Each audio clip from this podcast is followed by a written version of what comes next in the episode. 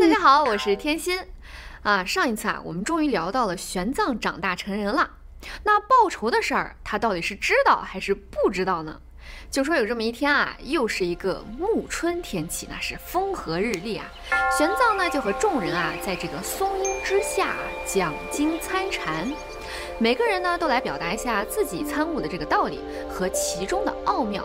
哎，各抒己见嘛，反正大家都交流的积极性很高啊。这个交流的正高兴的时候，突然呢，有一个酒肉和尚，就说这个酒肉和尚呢，被这个玄奘的观点给难住了。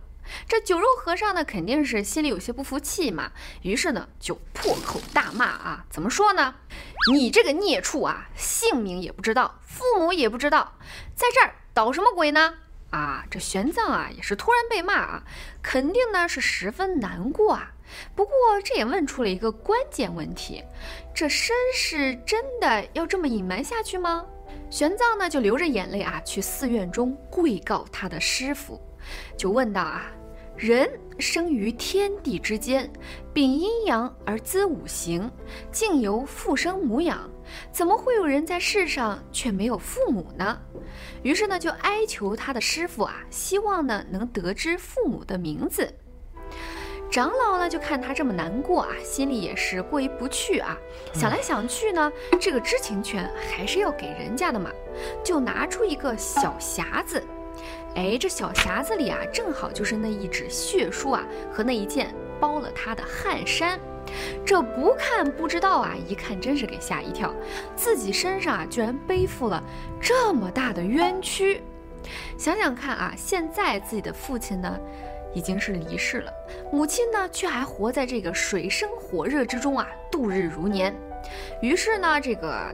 玄奘就发誓说啊，父母之仇如果不报，我还能算是个人吗？他呢就恳求他的师傅啊，能让他去寻找自己的母亲，等报了这个仇啊，再回来答谢他师傅的深恩。哎，这一下就正式走上了玄奘的复仇之路了。他的师傅啊就告诉他啊，若要寻找你的母亲啊，可以带着这两件信物去。但是呢，要化缘啊，一路去江州司衙，这样呢就有可能啊见到他的母亲。我看啊，他这师傅的意思呢是希望他智取啊，切不可鲁莽行事啊。有了师傅的助攻之后呢，玄奘啊就一路化缘，直到这个江州。刚巧呢，这个坏人刘洪哎有事外出，哎，我说这真是上天给的机会啊，让他们母子相会呢。玄奘呢就直接去这衙门上化缘去了啊。你还别说，这有的时候啊，大事儿要来临的时候，我们很可能呢就会做一个什么梦啊，预知一下什么的。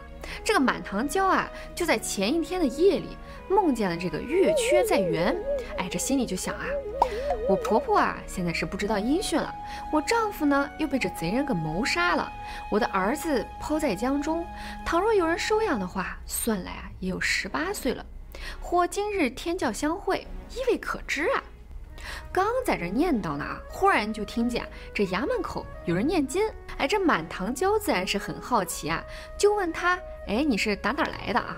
从何处而来？得知呢是金山寺那边的小和尚，就叫进衙门来啊。然后呢，命人给他做一些斋饭来吃。满堂娇呢是自然聪慧啊，就在这个言谈举止之间，哎，就觉得眼前这个小和尚怎么跟自己的丈夫？好生相似啊！满堂娇呢，就赶紧支开身边的这些随从啊，就问这个玄奘说：“哎，你是自幼出家还是中年出家？姓甚名谁？父母又是谁？”玄奘呢就回答说：“啊，哎，我也不是自幼出家，也不是中年出家。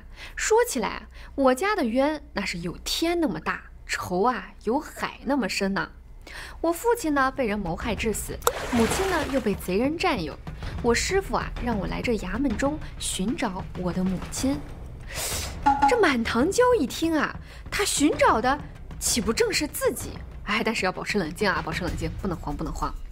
为了以防万一，就问他：哎，你有何凭证啊？你这么说。玄奘听说啊，眼前这个就是他日思夜想的母亲，就双膝跪下，哀哀大哭，并且呢，拿出这个血书和汗衫来之后呢，轻轻的叫了一声“娘亲”，哎，这母子相拥而哭时啊，这个满堂娇却说：“我儿快去。”哎，你说这才刚刚团聚，怎么突然又让玄奘走呢？这是不是有点太残忍了？玄奘就说：“十八年了，不识生身父母，今朝才见母亲，叫孩儿如何割舍啊？”这满堂娇又怎么舍得呢？只是那刘贼如果回来啊，必然要加害咱们的玄奘啊，这玄奘的性命到时候也难恐一保啊。满堂娇呢就呼声一记啊，说我明天假装生病一场，就说曾许下百双僧鞋的愿望，我会来你寺中还愿，到那个时候我有话跟你说。哎，玄奘听闻之后呢，也就只能拜别了满堂娇啊。哎呀，好歹是母子相见了啊！我这个心呐，一直就给这么揪着，真怕他们是阴差阳错。这下好了，复仇大计马上就要来了。这满堂娇见了儿子之后啊，当然是喜忧参半。这忧从何来呢？你说这喜好理解啊，好不容易看到了自己的儿子，那这忧到底是怎么解释呢？我们继续往下看啊。要把这一切呢都扭转过来，可不是一件容易的事儿，需要这个天时地利人和啊，一切都要靠着一家人心有灵犀的配合了。那么现在一切就按计划行事，满堂娇啊就马上扮演出茶饭不思、卧病在床的样子啊。等这个刘红回来问他缘由的时候，满堂娇就说啊，唉，我小时候啊曾许下过一个愿望，要给僧人。一百双僧鞋，前几天啊，梦见有个和尚手执利刃跟我索要僧鞋，然后啊就觉得，哎，这个身子不太愉快了啊，不太舒服了。然后刘洪呢就听完之后就说啊，这些小事为什么不早说呢？就让那江州百姓每家呢要一双僧鞋啊，限他们五天之内做完。可是这鞋做完了啊。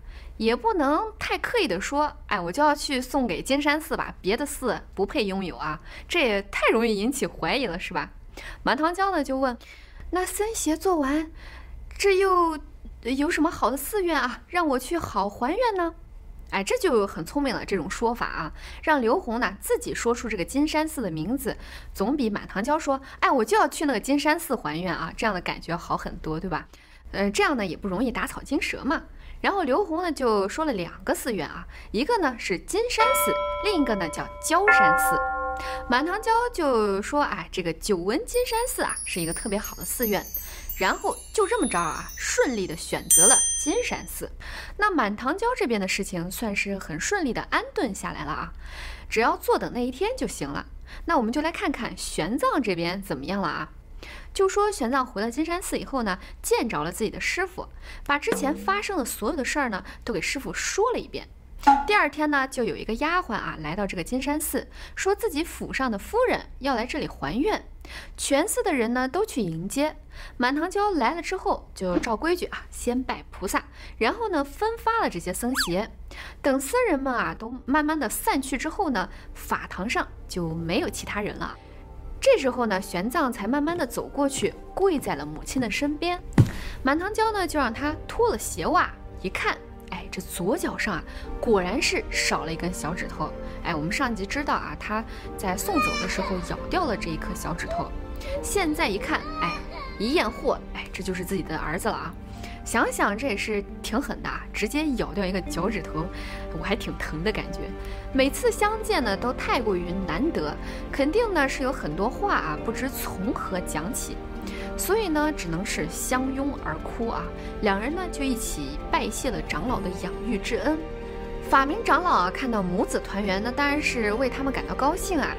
但是呢，他是知道这个事态啊不容乐观，所以呢，就让满堂娇速速抽身回去，免得被那刘贼知道以后恐生不利呀。满堂娇之前不是就说有重要的话要说吗？现在啊，就是整个计划的重点了。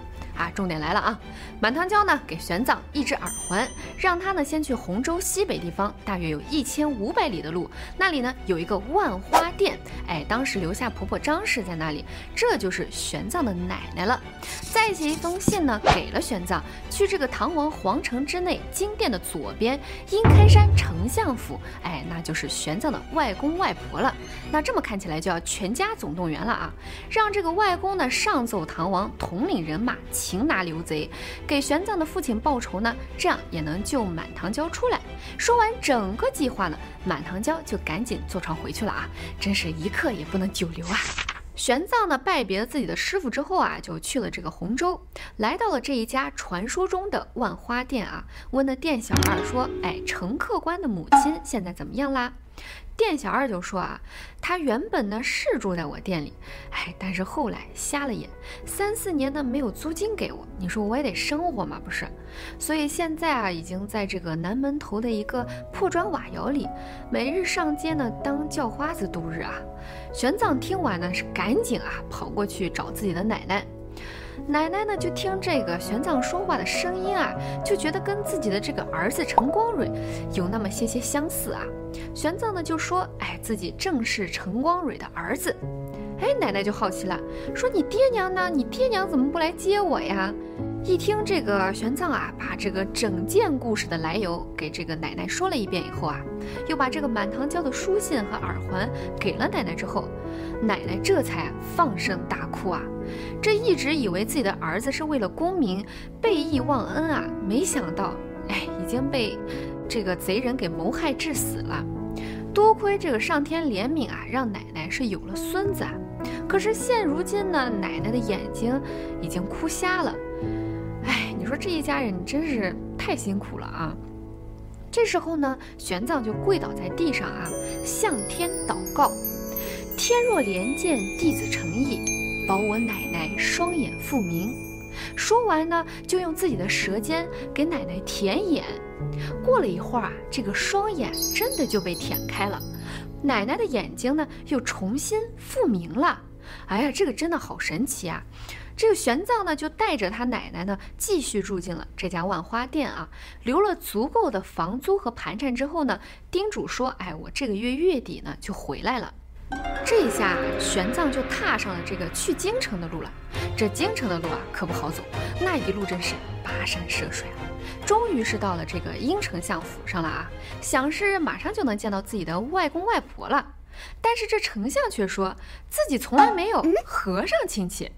哎，幸好这丞相夫人啊，就说：“哎，昨夜梦到了满堂娇回家，不知道是不是女婿来书信了。”这丞相一听啊，这才请了这小和尚进到了这个丞相府的庭上啊。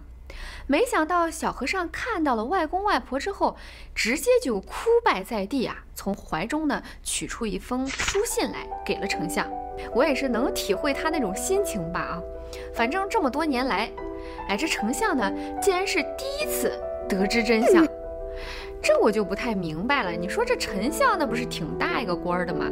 那自己的亲生女儿，难道她嫁出去都不好奇吗？难道古代这个女子出嫁以后，真的就是嫁出去的女儿泼出去的水吗？